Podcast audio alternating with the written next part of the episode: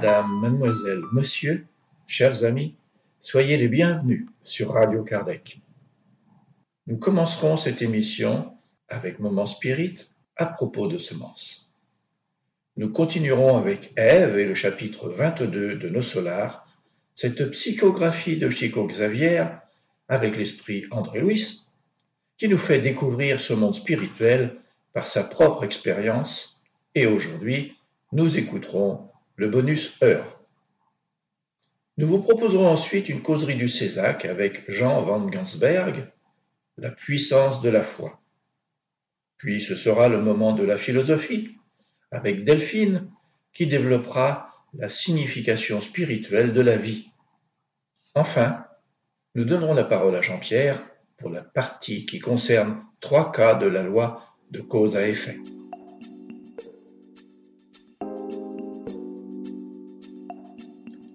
Chers auditeurs, nous allons commencer en diffusant un texte du projet Moment Spirit, cette production de la Fédération Spirit du Paraná au Brésil. Moment Spirit, c'est une collection de plus de 3800 messages d'optimisme, de joie et de motivation. Nous avons le plaisir de pouvoir participer à ce projet en enregistrant et en diffusant ce contenu en français. Pour les plus curieux, visitez la page www.momento.com.br. Aujourd'hui, à propos de semences, écoutons.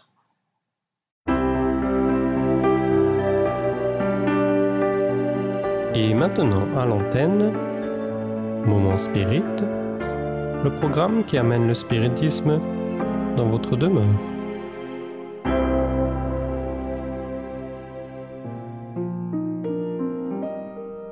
À propos de semences.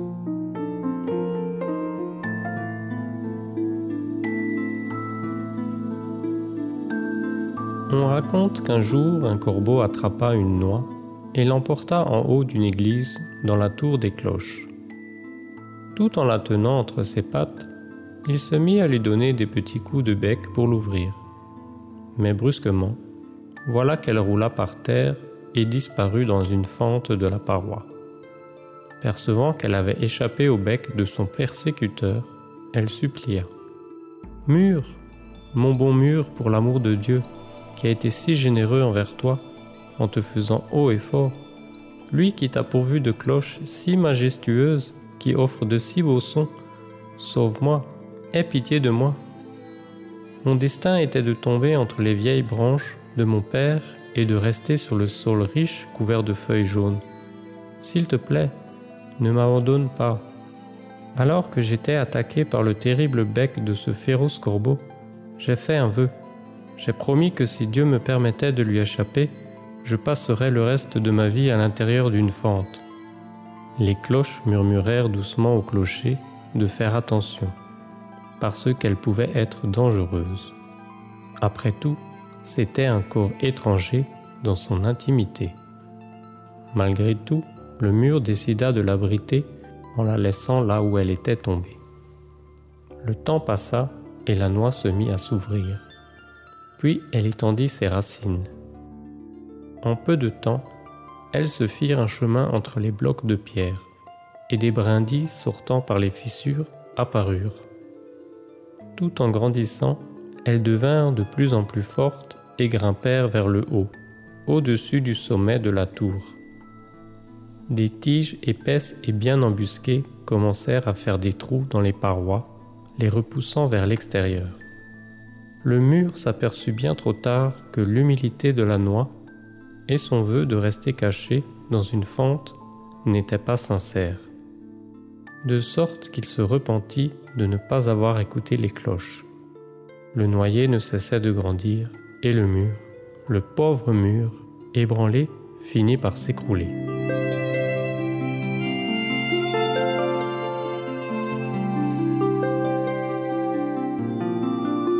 Dans notre vie apparaissent parfois des semences qui agissent exactement comme la noix.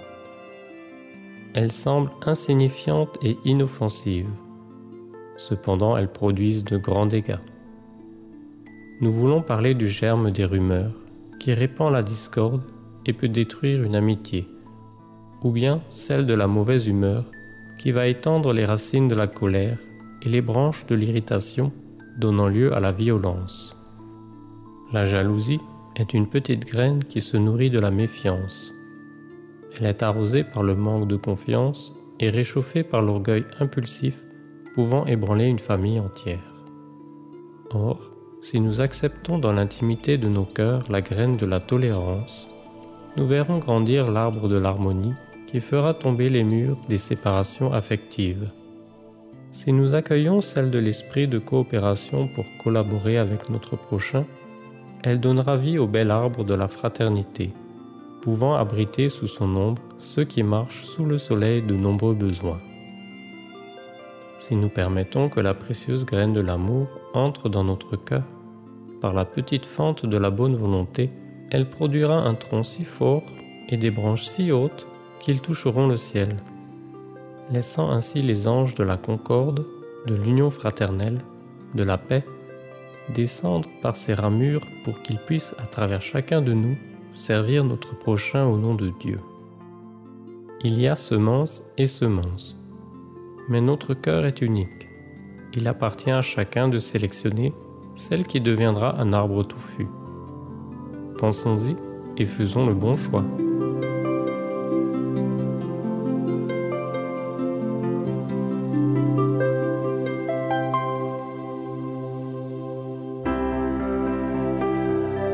Ainsi se termine un autre épisode de Moment Spirit offert par livraria mundo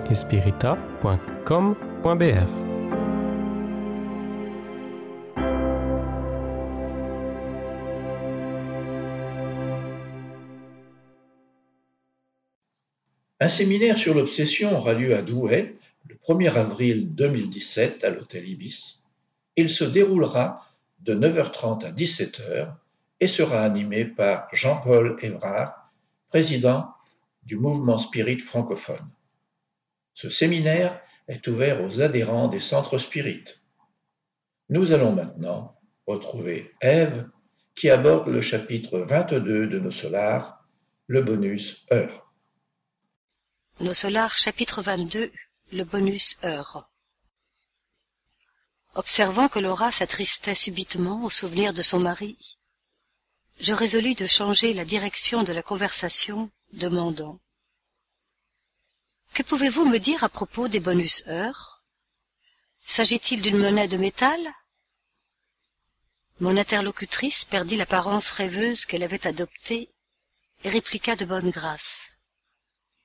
Ils ne sont pas à proprement parler une monnaie, mais une fiche de service individuel ayant une valeur acquisitive.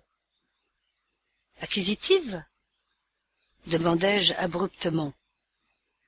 À nos solars, répondit-elle bienveillante, la production vestimentaire et l'alimentation de base appartiennent à tous. Il y a des services centraux de distribution au gouvernement et des départements dédiés au même travail dans les ministères.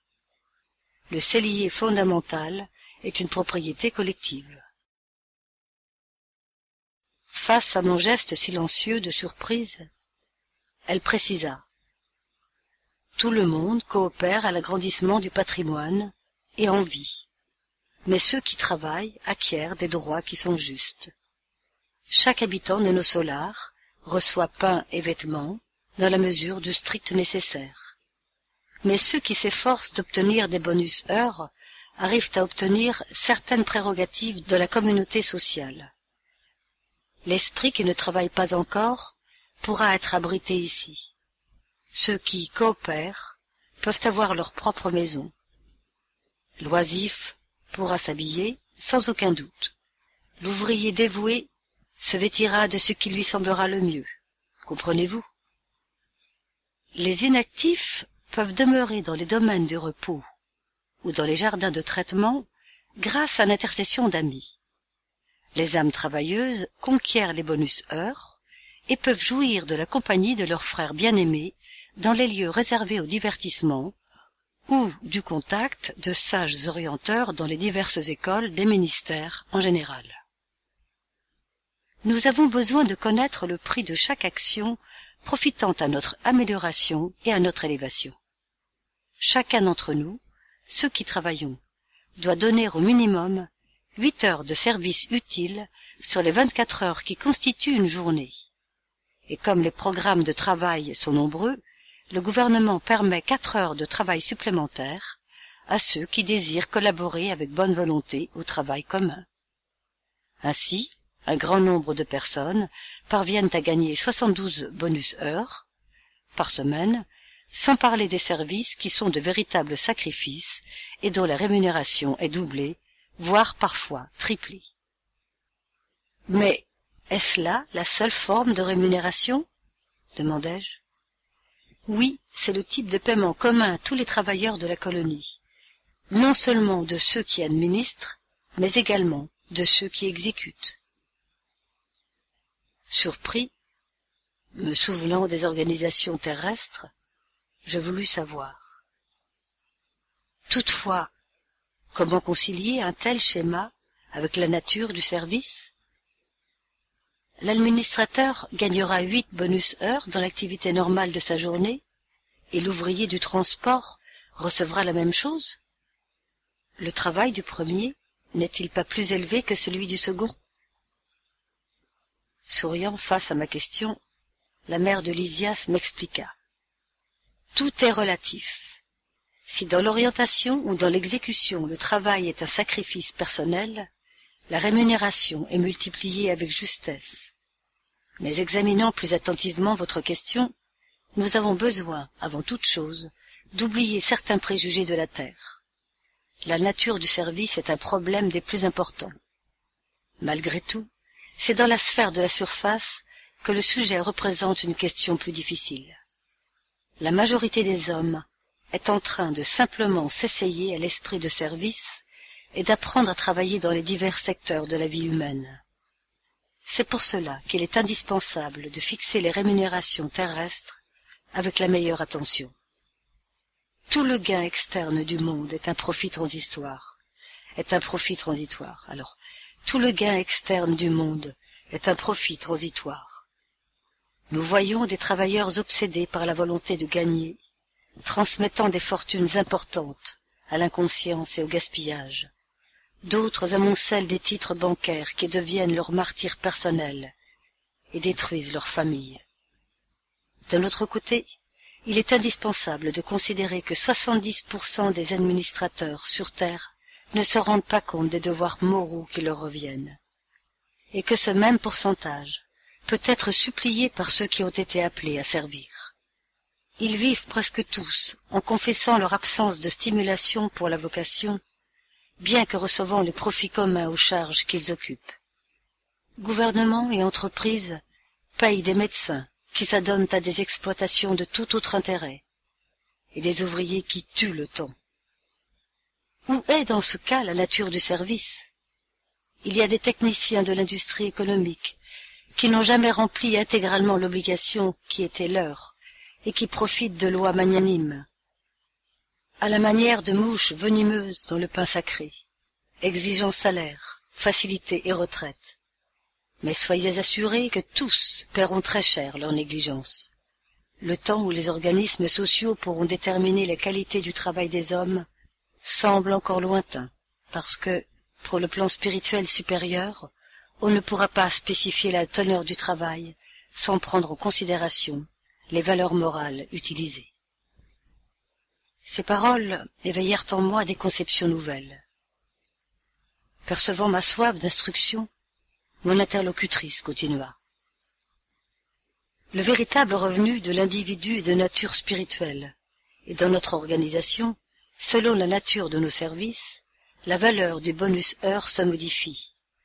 Dans le ministère de la régénération, nous avons le bonus heure régénération. Dans le ministère de l'éclaircissement, le bonus heure éclaircissement, et ainsi de suite. Or, examinant le profit spirituel, il est juste que la documentation du travail révèle l'essence du service. Les acquisitions fondamentales se constituent d'expérience, d'éducation, d'enrichissement en bénédiction divine de l'extension des possibilités. Sous ce prisme, les facteurs assiduité et dévouement représente ici presque tout.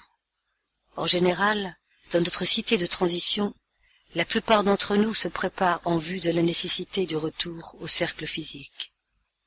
Examinant ce principe, il est naturel que l'homme qui a employé cinq mille heures en service régénérateur ait effectué un effort sublime pour son propre bénéfice. Par ailleurs, celui qui aura dépensé six mille heures d'activité dans le ministère de l'éclaircissement sera devenu plus sage. Nous pourrions dépenser nos bonus heures.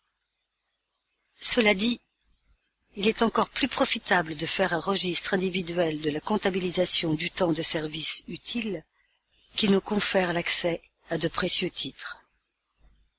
De telles leçons m'intéressaient profondément. Mais pouvons-nous dépenser nos bonus heures au profit d'amis? demandai-je curieux. Parfaitement, dit-elle. Nous pouvons partager les bénédictions de nos efforts avec qui nous souhaitons. Il s'agit d'un droit inaliénable du travailleur fidèle. À nos solars, les personnes qui bénéficient d'un mouvement d'amitié et de stimulation fraternelle se comptent par milliers. À cette hauteur de la conversation, la mère de Lysia sourit et fit observer. Plus grand est le total de notre temps de travail, plus importantes sont les intercessions que nous pouvons faire. Ici, nous avons compris que rien n'existe sans prix, et que pour recevoir, il est indispensable de donner quelque chose. Par conséquent, demander est un fait très significatif dans l'existence de chacun. Seuls les porteurs des titres adéquats pourront demander des mesures et dispenser leurs faveurs. Vous comprenez? Et le problème de l'héritage? demandai-je immédiatement. Nous n'avons rien de très compliqué avec cela, répondit Laura, souriant. Prenez mon cas par exemple. Le temps de mon retour au plan de la surface approche. Je possède trois mille bonus heures. Aide sur ma fiche d'économie personnelle. Je ne peux pas les léguer à ma fille, qui va arriver, car cette valeur sera reversée au patrimoine commun, ma famille n'ayant que le droit de conserver notre demeure. Par ailleurs, ma fiche de service me donne le droit d'intercéder en sa faveur et de lui préparer ici un travail et le concours ami m'assurant également le précieux soutien des organisations de notre colonie spirituelle pendant le temps où je resterai dans les cercles terrestres. Dans ce calcul, je n'évoque même pas le merveilleux profit que j'ai acquis dans le domaine de l'expérience dans les années de coopération du ministère de l'aide. Je retourne vers la terre investi de valeurs élevées et démontrant des qualités plus nobles pour la préparation au succès désiré. J'allais pousser des exclamations admiratives suscitées par le processus simple de gain, profit, coopération et service, confrontant ces solutions aux souverains principes de la planète, mais une douce rumeur s'approcha de la maison. Avant que je ne puisse émettre une quelconque observation, Laura murmura satisfaite. Voilà nos amis, qui sont de retour. Et, se levant, elle alla les accueillir. on nous informe de l'organisation d'une journée Kardec, ouverte à tous les spirites de bonne volonté à Tours, le samedi 25 mars 2017, à l'hôtel Kyriade, 65 avenue Gramont. Pour s'inscrire,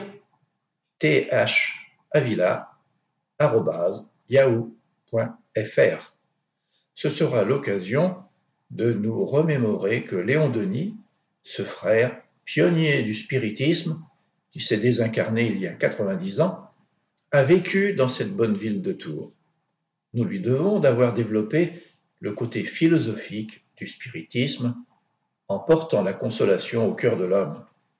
Se réunir dans la ville de Tours, c'est l'occasion de lui rendre hommage en allant partager un moment d'union fraternelle à son souvenir encore si présent près de sa tombe au cimetière de Tours.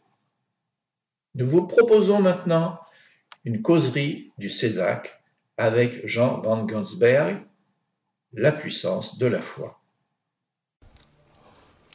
Bonsoir.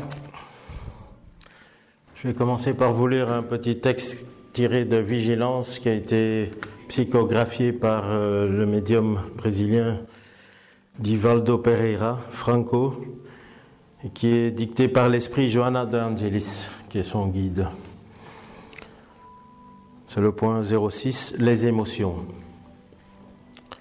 Donne-toi à Jésus et vis dans sa paix en te faisant serviteur du bien. Si tu as emprunté le chemin du progrès, ne t'arrête pas devant les défis dangereux qui te surprendront. Garde-toi des émotions violentes en calmant tes angoisses dans l'océan de l'amour spirituel. Si tu te sens seul, cherche quelqu'un dans les mêmes conditions et donne-lui la joie qui te fait défaut. Si tu éprouves un grand besoin d'affection, arrose d'espoir celui qui te ressemble, sans t'attacher au rapport de sources maladives. Si tu reçois de la tendresse, partage-la avec les malheureux autour de toi, plus nécessiteux que toi-même. Si tu jouis d'affection, n'impose point d'exigences plus grandes qui pourraient te porter à des déceptions. Si tu possèdes des biens, multiplie-les moyennant l'emploi du verbe donner. Si tu te trouves dans le besoin, travaille sans relâche et ton lot te reviendra. Tu peux toujours combler des déficits, aider avec tes ressources, élargir tes expériences, faire des dons précieux. Tout provient du Seigneur et par son intermédiaire arrivent tous les dons. Aie confiance en gardant la paix et persévère avec fermeté. Essuie ta sueur et tes larmes et passe sous silence tes ennuis et amertumes, car tu sais qu'ils sont transitoires. Maîtrise tes aspirations excessives, bien que tu te trouves attiré par les plaisirs qui provoquent des dégâts. Élève-toi au palier de l'amour pur en entourant les souffrants du monde de tes acquis moraux et tu éprouveras la paix et les émotions du bonheur comme jamais tu n'aurais pu les imaginer. Les autres émotions, celles qui proviennent des sensations dans leur brièveté, aussitôt finies, laissent des traces de dégoût et d'insatisfaction. Elles ont pour conséquence de rendre malade et de tuer le corps parce qu'elles asphyxient l'âme.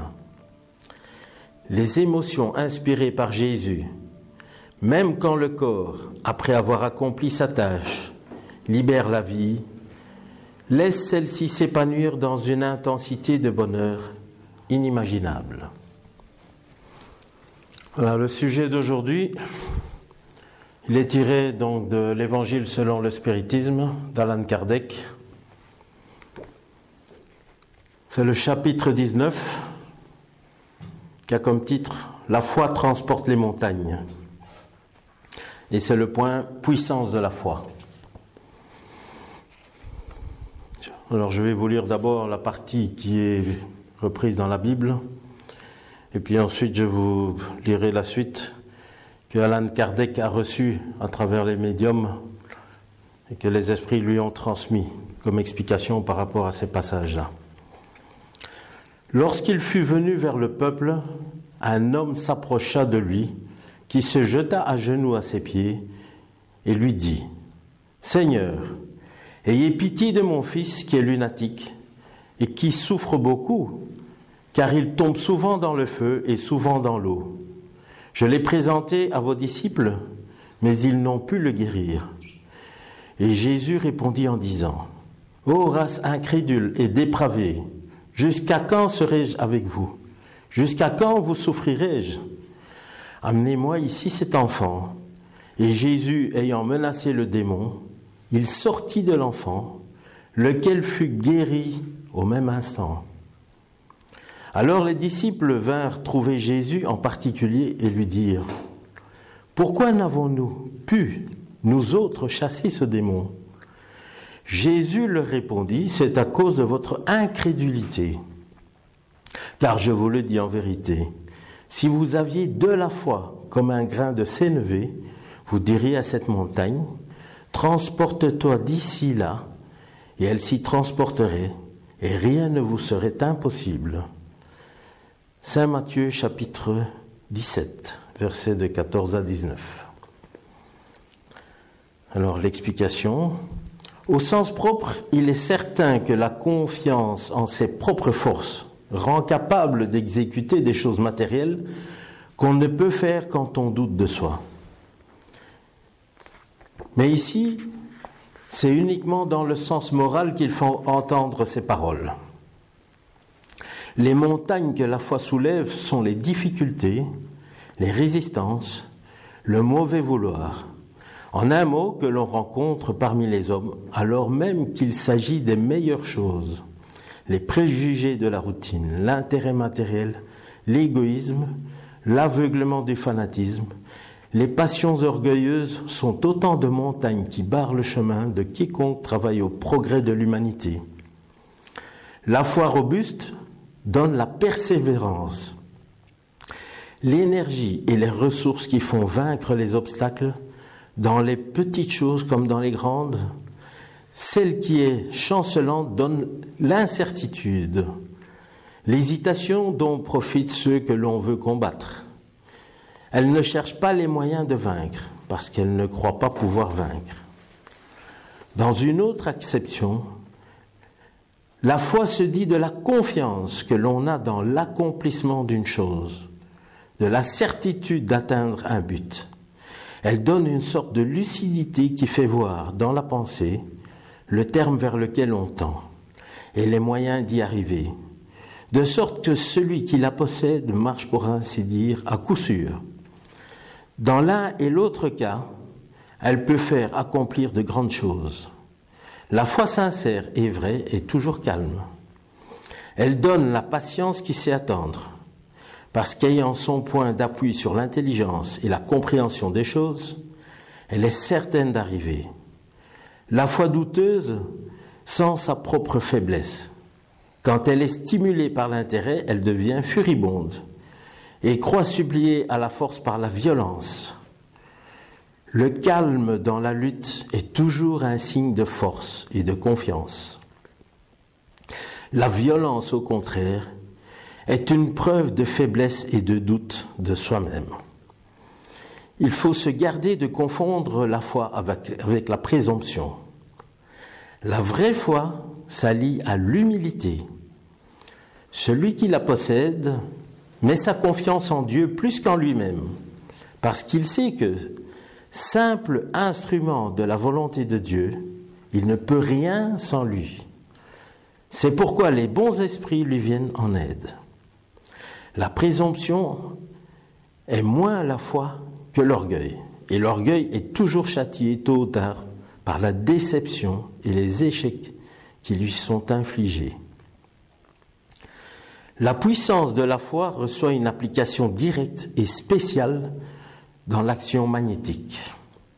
Par elle, l'homme agit sur le fluide agent universel. Il en modifie les qualités et lui donne une impulsion, pour ainsi dire, irrésistible. C'est pourquoi celui qui a une grande puissance fluidique normale, joint une foi ardente, peut, par la seule volonté dirigée vers le bien, opérer ces phénomènes étranges de guérison et autres qui jadis passaient pour des prodiges, et ne sont cependant que les conséquences d'une loi naturelle. Tel est le motif pour lequel Jésus dit à ses apôtres, Si vous n'avez pas guéri, c'est que vous n'aviez pas la foi. Ici, dans ce cas, où Jésus dit à ses disciples qui n'ont pas pu guérir une personne parce qu'ils n'avaient pas la foi, on se rend compte qu'il parle de démons, de cet enfant qui est amené chez lui, qui serait possédé par un démon.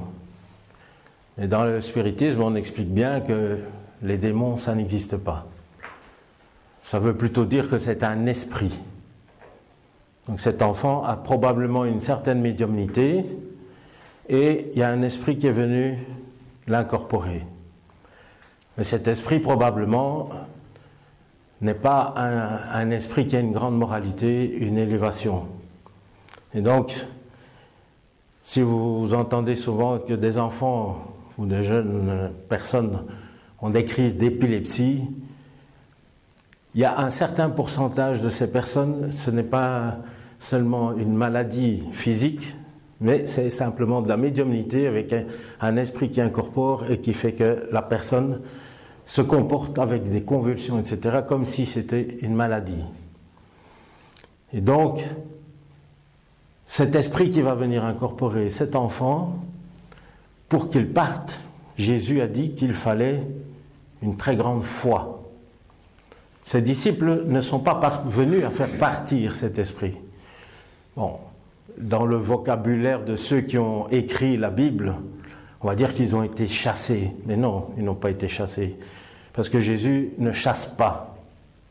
C'est plutôt une moralisation, c'est une façon de parler. C'est plutôt, il dit, il faut avoir la foi et l'humilité. Et Jésus aussi parle de beaucoup d'amour. Parce qu'à une époque où je travaillais dans le groupe médiumnique, dans la moralisation des esprits, j'avais compris qu'il faut parler avec les esprits qui incorporaient un médium pour les moraliser avec beaucoup d'amour. Il fallait avoir la foi. Donc euh, savoir qu'on avait l'aide des esprits qui étaient là, que Jésus nous aidait. Et à chaque fois, lorsque j'osais parler de Jésus à l'esprit qui avait incorporé, il arrivait que des esprits ne, savaient même pas qui était Jésus. Mais le fait de leur en parler et de, demander, de leur dire de demander l'aide à Jésus, aux bons esprits, etc., on voyait que cet esprit commençait à changer. Il commençait à, prendre une, autre euh, façon d'être. Il, commençait à se comporter comme s'il ressentait. Parce que vous savez que dans le monde spirituel, un esprit, c'est pas comme nous ici. Nous, on, ne ressent pas beaucoup les énergies, sauf ceux qui ont une médiumnité assez euh, exacerbée, qui, peuvent bien percevoir euh, les bonnes, les mauvaises, etc. Mais autrement dit, 80% de, la population terrestre probablement ne, ressent pas beaucoup les énergies. Mais un esprit, lui, il ressent tout directement. Donc si vous lui envoyez beaucoup d'amour, il va ressentir ça. Si vous lui envoyez un bon fluide qui, l'enveloppe, il va directement ressentir tout cet amour-là. Et ça, il faut, dans un cas comme euh, certains, dont moi par exemple, je, ne perçois pas euh, les fluides de, manière évidente. Autrement dit, il faut quand même que j'ai confiance et que j'ai la foi que ça se fait. Et lorsque je vais solliciter les, fluides des bons esprits pour transmettre par exemple à un esprit qui a incorporé un médium, il faut que j'ai la confiance et la foi pour que, hein, lorsque je vais agir, faire euh, une passe à cet esprit à travers le médium, pour qu'il ressente les fluides d'amour qu'on peut lui transmettre pour euh, se conscientiser par rapport à cette euh, énergie d'amour. Parce que bien souvent, il y en a qui, depuis bien longtemps, n'ont plus jamais ressenti cela. Et lorsqu'ils sont amenés par la spiritualité dans ces groupes euh, médiumniques qui, qui, moralisent des esprits, entre guillemets, en souffrance, qui, qui traînent depuis parfois des décennies avec leur souffrance, pour leur faire vraiment ressentir ça, il faut avoir la foi. Et il faut être humble aussi, puisque Jésus dit il faut de l'humilité. Parce que faut s'en remettre à Dieu et savoir que sans Dieu, rien ne peut se faire. Et donc Jésus, quand il, a, on va dire, moralisé l'esprit, qui a libéré cet enfant, on va parler d'une guérison de l'enfant. Mais en fait, ce n'est pas de la guérison, c'est simplement qu'un esprit est parti, il ne possède plus son corps et qu'on a conscientisé cet esprit pour qu'il ne recommence pas. Alors l'enfant, effectivement, ne va plus être euh, obsédé par euh, cet esprit. Mais est-ce une guérison ou alors, avec le temps, un autre esprit pourrait revenir, puisqu'il a de la médiumnité. Ça pourrait recommencer avec un autre. C'est simplement qu'il y a des choses à comprendre par rapport à ces mécanismes-là. Et cet enfant devra être éduqué pour comprendre ce qui lui arrive. Et à force de comprendre, il va pouvoir, pas contrer, mais au moins savoir ce qu'il a à faire pour que ça ne lui arrive plus. Et ça, c'est le, cas des médiums qui ont un, travail à faire sur eux, à apprendre. Il y a beaucoup, bon, dans l'espiritisme, on a beaucoup de livres qui parlent de tout cela. Il y a des cours qui en parlent, etc. Donc ça, c'est par rapport à ce petit texte donc, de, la, de la Bible qui a été lu au début. Et dans le cas aussi des... Bon, on va dire que ce sont des médiums toujours, puisqu'on a tous un peu de la médiumnité, hein, quand on s'est passé de l'énergie, euh, des fluides, du magnétisme, etc. C'est aussi de la médiumnité.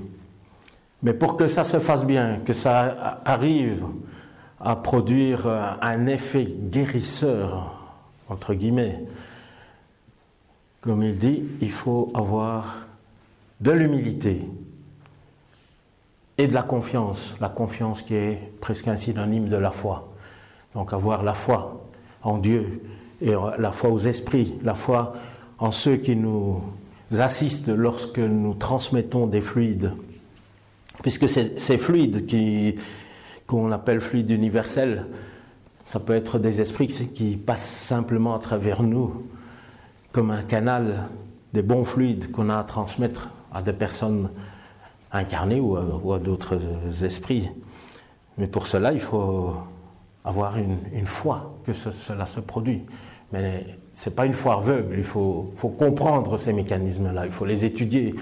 Il y a des tas de livres qui en parlent, il y a des cours, etc. Donc ici, ce n'est pas le lieu où je vais vous expliquer en détail les mécanismes, mais il existe des livres qui en parlent. Alors je vous souhaite tous d'avoir une très grande foi et beaucoup d'humilité, et je vous remercie de m'avoir écouté. Le Centre d'études spirites Alain Kardec de Bruxelles a le plaisir de vous inviter à une conférence de André-Louis Villard, la famille et ses problèmes à l'époque actuelle.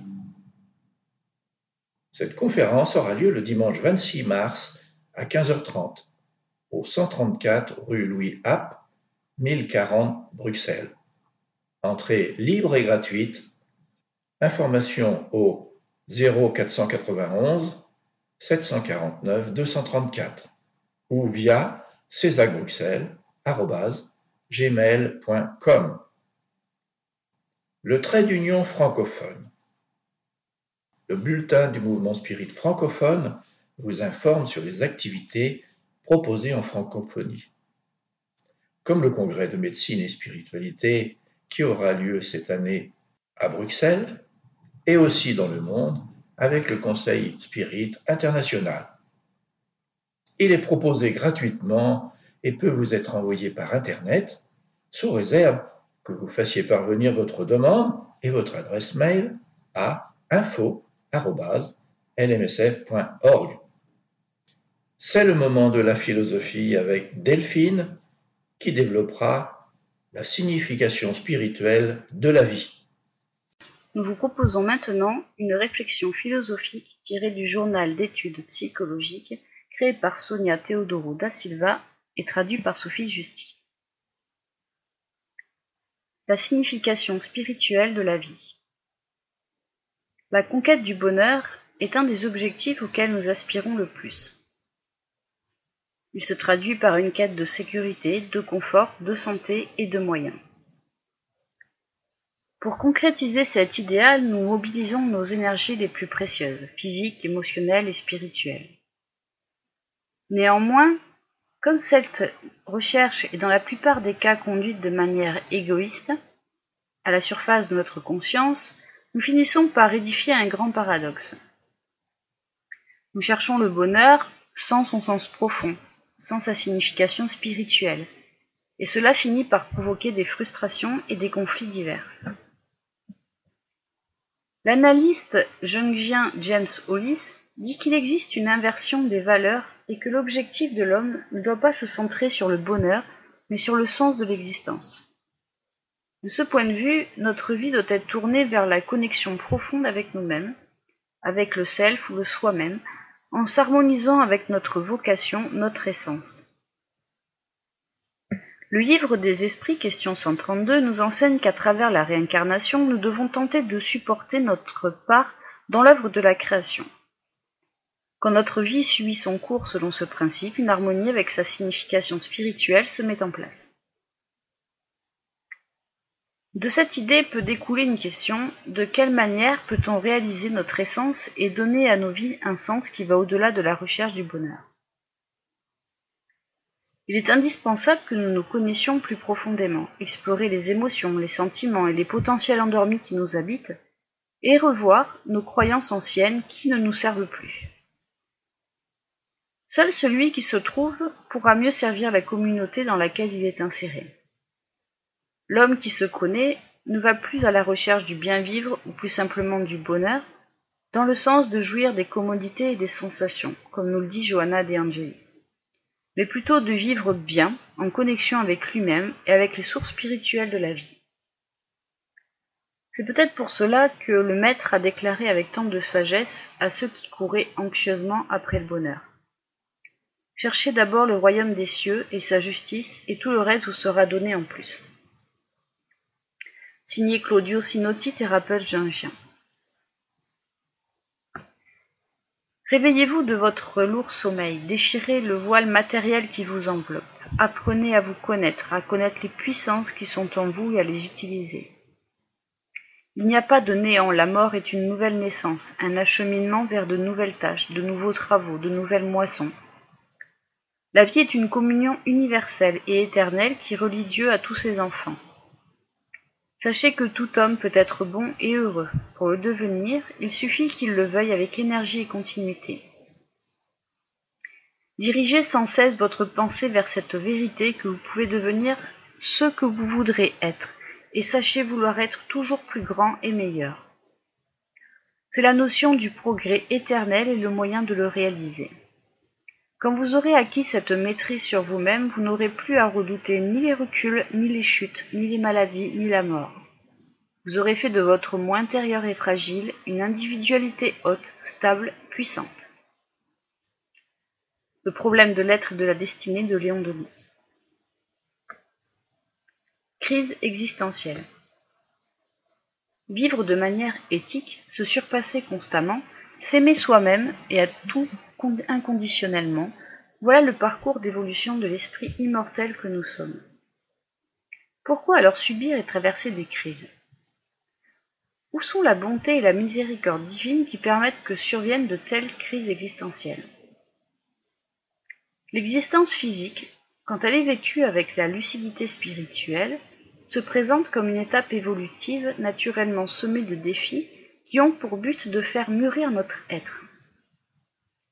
Tant que notre vision se limite et que notre perception se perturbe, nous nous écartons de notre essence divine et de notre raison d'exister, et nous devenons des aliénés de la vérité qui se rebellent contre les opportunités d'auto-illumination que la vie nous donne. Nous choisissons de nous rendre incapables pour ne pas nous permettre de tenter et nous stationnons dans notre processus d'évolution, tandis que la vie ne cesse de nous appeler. En réalité, elle nous intensifie. Nous fuyons psychologiquement et spirituellement de nous-mêmes, nous créons des déséquilibres, et en ne respectant pas les lois de Dieu en vigueur dans nos consciences, nous créons de douloureuses perturbations. La vie est une transformation constante. Il est illusoire de croire que nous pouvons vivre dans la zone de confort sans nous préoccuper de notre évolution spirituelle. Dieu nous permet de vivre des crises existentielles, nous invite à nous confronter à nous-mêmes avec courage et humilité, à choisir de nous surpasser en renonçant à ce qui nous paraît confortable, mais qui nous semble maintenant inutile selon le point de vue transpersonnel de ce que nous sommes et pouvons atteindre. Même si la crise existentielle est pour nous un bienfait, en nous proposant de développer nos potentiels intimes, souvent nous aimerions nous réfugier dans nos anciennes manières d'être. La crise existentielle en soi n'est pas une solution pour nos problèmes, car nous pouvons une fois encore choisir de nous rebeller contre elle. Elle est au contraire une invitation à assumer nos responsabilités en tentant de réévaluer nos comportements et nos croyances. La bienfaitrice Johanna De Angelis, dans son ouvrage Encontro con la paz et Saoudé, traduction en français Rencontre avec la paix et la santé, nous conseille, au lieu de l'abattement et de l'inconfort, de l'abandon des objectifs. L'individu en crise doit reconnaître qu'il a le devoir de faire face aux événements et aller vers d'autres expériences plus enrichissantes et donc encore plus remplies de défis. Signé Karina Cardoso. Reprogrammation de la conscience. Ce moment est celui des grands défis de l'existence. Nous sommes les héritiers du passé dans lequel nous avons semé toutes sortes de semences, comme si nous étions au milieu d'un terrain fertile, mais néanmoins à peine réceptif. Et les graines jetées au hasard qui n'ont pas reçu les soins nécessaires à leur croissance, sans arrosage ni entretien, ont donné des fruits conformes à cette semence brouillonne. Il est évident qu'une grande partie d'entre eux est contaminée, pleine de vers et pourris. Et le temps, implacable, nous met face aux résultats de cette semence que nous avons faite individuellement et collectivement. Les défis cités ci-dessus se succèdent pour que nous puissions reprogrammer nos existences sur d'autres modèles. Et nous devons reconnaître nos erreurs et nos fautes, travailler les conquêtes effectives, sélectionner les bons grains, pour que la cueillette soit abondante et donne des fruits à cent pour un.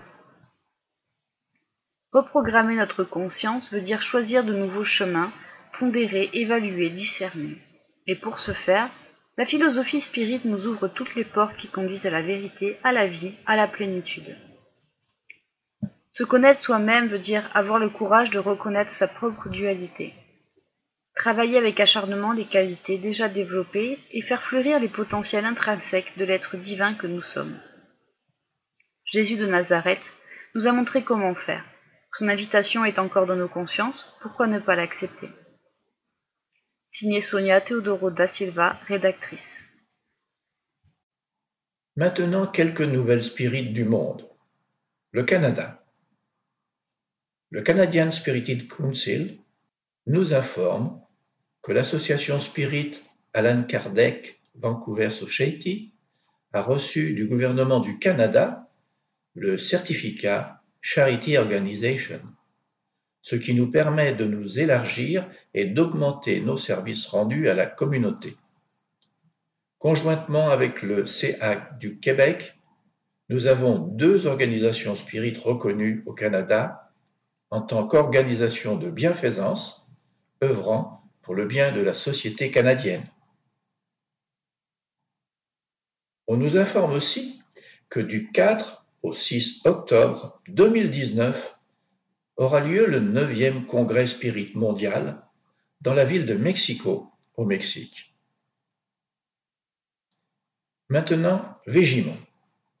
Le 18e symposium organisé par l'Union Spirit belge pour la francophonie aura lieu du samedi 20 mai au dimanche 21 mai 2017 au château de Végimont, chaussée de Végimont à Soumagne. Cette année, ce symposium sera centré sur l'éducation enfantine et les 160 ans du Livre des Esprits. Comme chaque année, des activités seront organisées pour les enfants, pendant que les adultes participeront aux différents exposés. N'hésitez pas à réserver la date du week-end du 20 mai 2017 dans votre agenda et de vous inscrire sur www.spirit.be. Les inscriptions seront prises en compte dès réception du paiement et ne donnent lieu à aucun remboursement. Pour indication, la pension du samedi au dimanche, pension complète, est de 64 euros. Inscrivez-vous le plus tôt possible en précisant le nombre de places nécessaires. Maintenant, nous allons écouter Jean-Pierre qui va nous parler de trois cas de la loi de cause à effet. La littérature spirite contient d'innombrables exemples de la loi de cause à effet. À titre d'illustration, nous citerons trois cas. Premier cas. Le bourreau et la victime. L'esprit frère X nous rapporte l'histoire suivante dans le livre Conte de cette vie et de l'autre vie. La rivière débordait, ici et là, sur l'écume du fort courant, côté des animaux morts, où glissaient des troncs d'arbres et des ramures. Des courants en dehors du lit étalaient une épaisse couche boueuse. Des familles entières abandonnaient leurs taudis sous la pluie, emportant des volailles effrayées quand ils ne tiraient pas un maigre cheval. Quirino, le jeune batelier, que vingt-six ans de soleil dans l'arrière-pays avaient totalement endurci, cogitait un plan sinistre. Non loin, dans une maisonnette fortifiée, vivait Lycourgeau, usurier connu dans les alentours. Tous savaient qu'il possédait une petite fortune qu'il gardait avec vigilance. Cependant personne ne pouvait en évaluer le montant, car il avait vécu seul et répondait seul à ses besoins. Le vieux, se disait Quirino, sera certainement atteint. C'est la première fois qu'il a une telle crue. Accroché à ses biens, il sera emporté d'un coup. Et si les eaux vont tout emporter, pourquoi je n'en profiterai pas?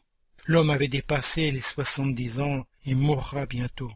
Si ce n'est aujourd'hui, ce sera demain ou après-demain. Et l'argent assez, ne pourrait-il pas me servir, moi qui suis jeune et plein d'avenir? L'averse tombait dans ce froid après-midi. Le jeune homme, hésitant, frappa la porte de la chaumière mouillée. Monsieur Licourgeot Monsieur Licourgeot Et devant le visage effrayé du petit vieux qui se montra à la fenêtre, il informa. Si vous ne voulez pas mourir, ne tardez pas. Dans peu de temps, les eaux arriveront. Tous les voisins sont déjà partis.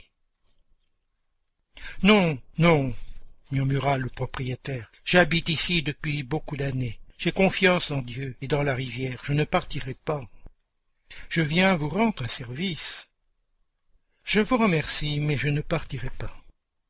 Pris d'une pulsion criminelle, le batelier força la porte mal fermée et se jeta sur le vieux, qui chercha en vain à se défendre. Ne me tue pas, Saint-Saint Mais la voix rauque se tut entre les doigts puissants du jeune homme. Quirino jeta d'un côté le corps ramolli comme une chose inutile, saisit un trousseau de clés à sa ceinture, puis inspecta tous les recoins.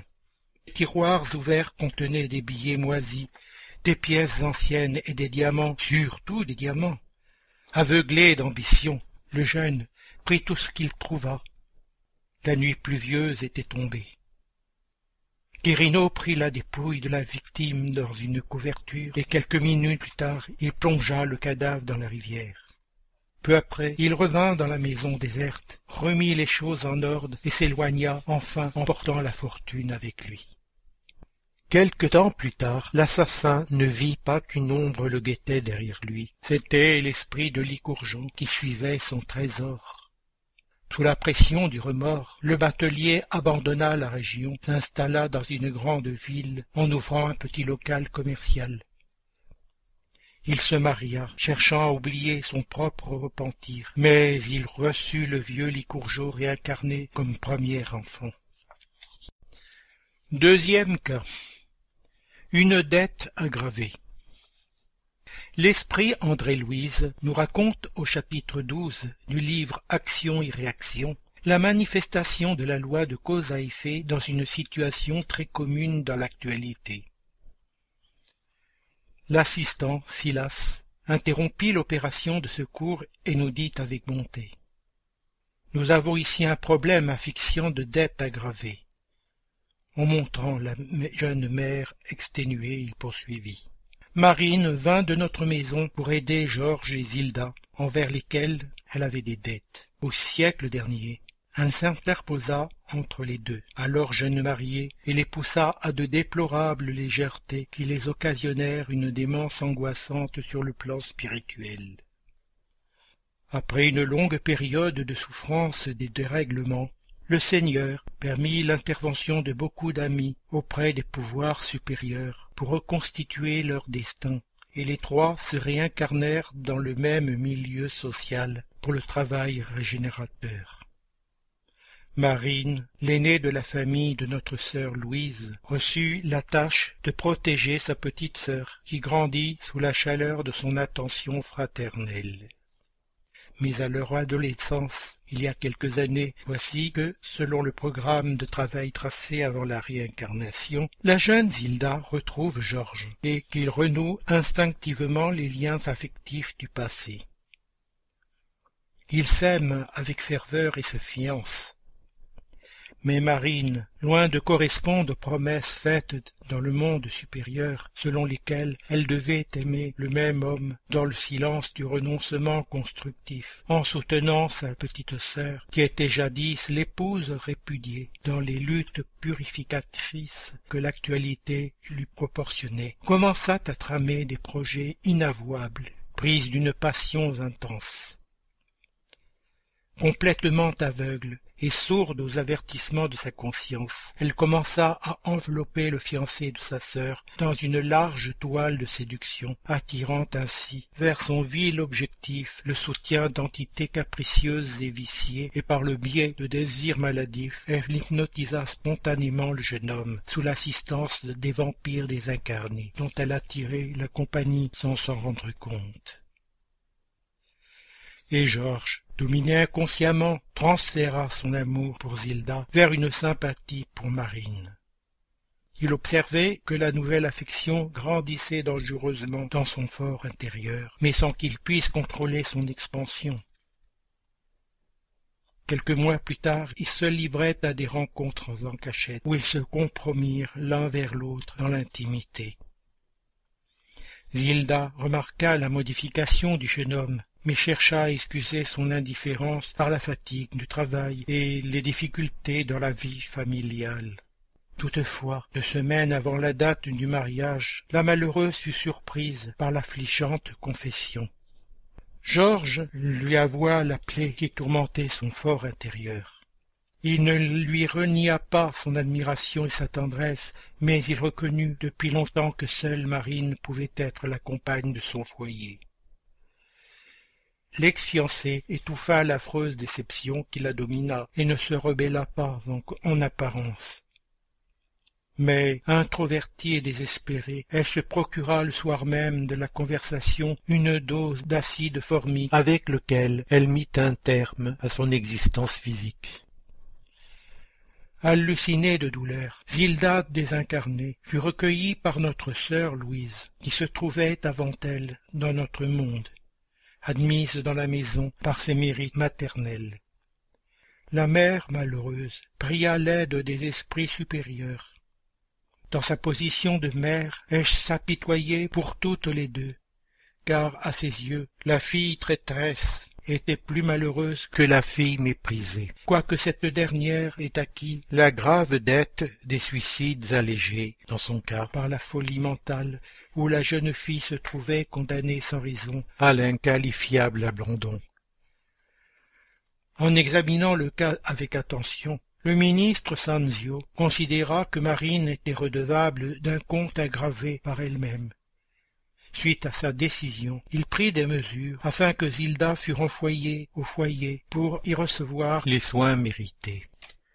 Marine avait succombé à l'épreuve de renoncement en faveur de sa sœur, envers laquelle elle avait une grande dette. Mais elle se condamna au sacrifice pour sa même petite sœur, imposée à présent par l'arrêt de la loi dans son intimité en tant que fille terriblement souffrante, extrêmement aimée.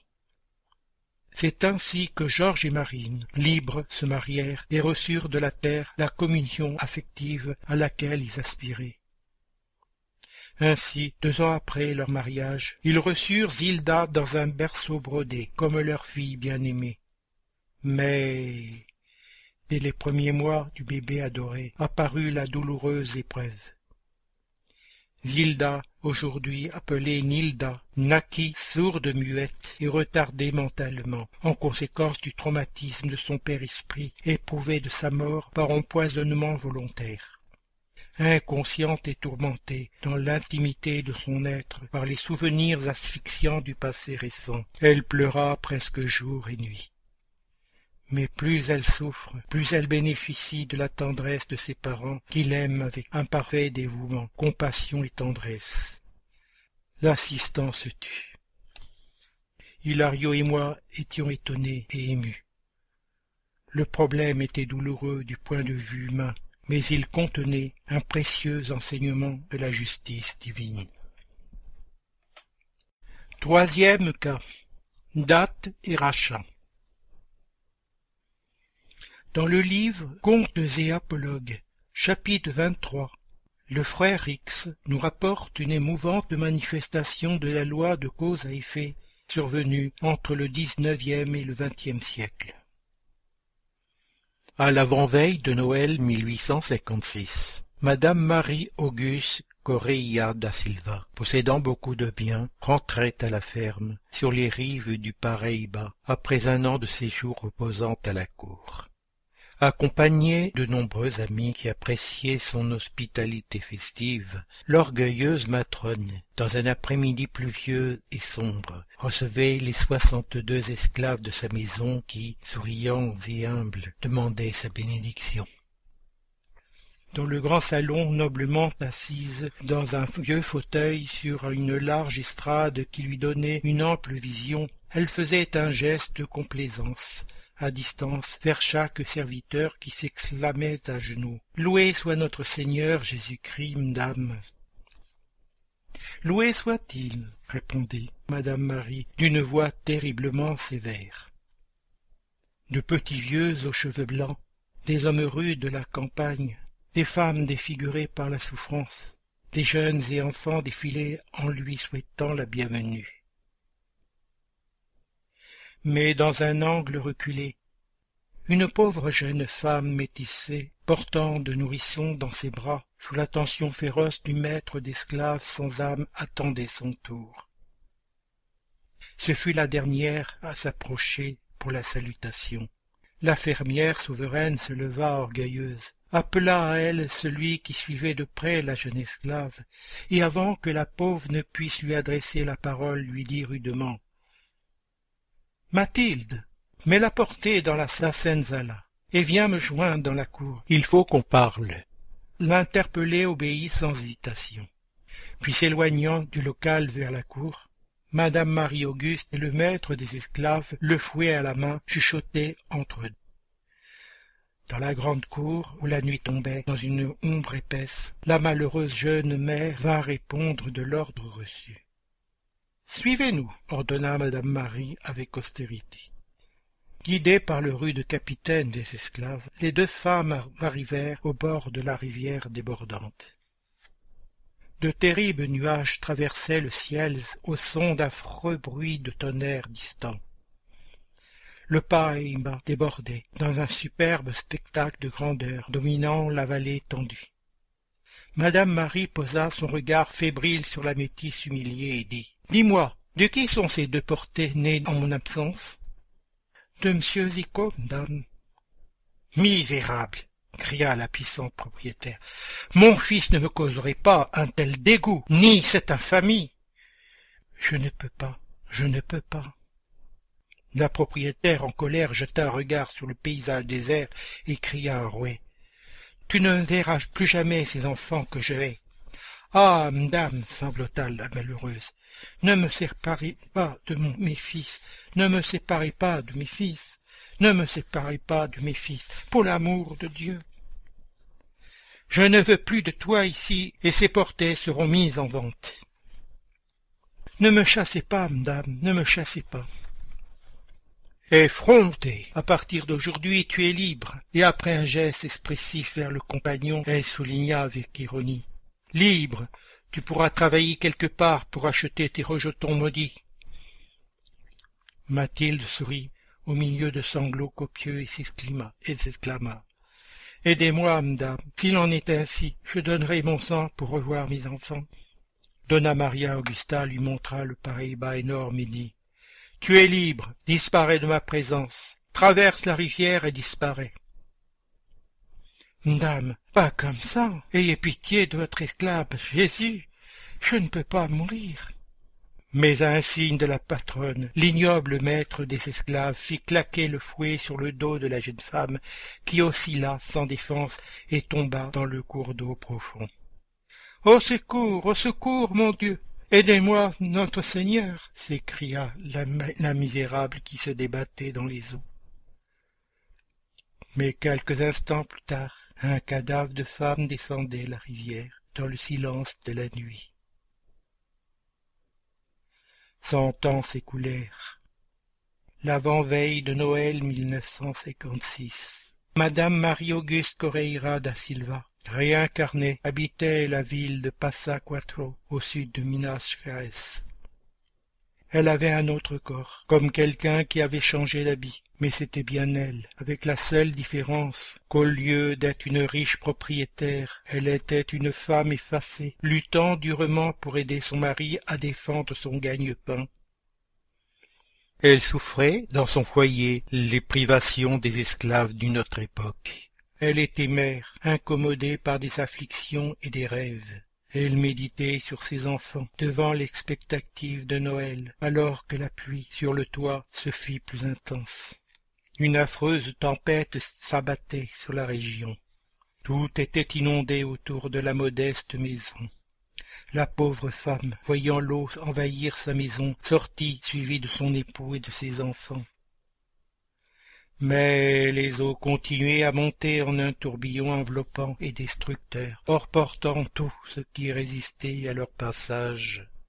Devant l'ex-fermière se dressait une rivière inattendue et immense, et à un moment donné, écrasée par la douleur, devant la séparation brutale de son compagnon et de ses enfants, elle tomba dans le courant criant de désespoir. Au secours. Au secours, mon Dieu. Aidez-moi, notre Seigneur. Cependant, quelque temps plus tard, un cadavre de femme descendait le courant dans le silence de la nuit. L'ancien habitant de la vallée du Paraíba racheta la dette qu'elle avait contractée devant la loi. Merci Jean-Pierre. Chers auditeurs, l'émission se termine. Nous demandons au Centre Spirit francophone de bien vouloir nous faire parvenir les informations que nous pouvons relayer activités, dates, conférences, etc., par mail à l'adresse radio-lmsf.org. C'est avec plaisir que nous en informerons les auditeurs. Vous pouvez aussi aller sur les différents sites du mouvement Spirit francophone et y trouver des informations et renseignements grâce aux liens qui existent sur le site www.lmsf.org.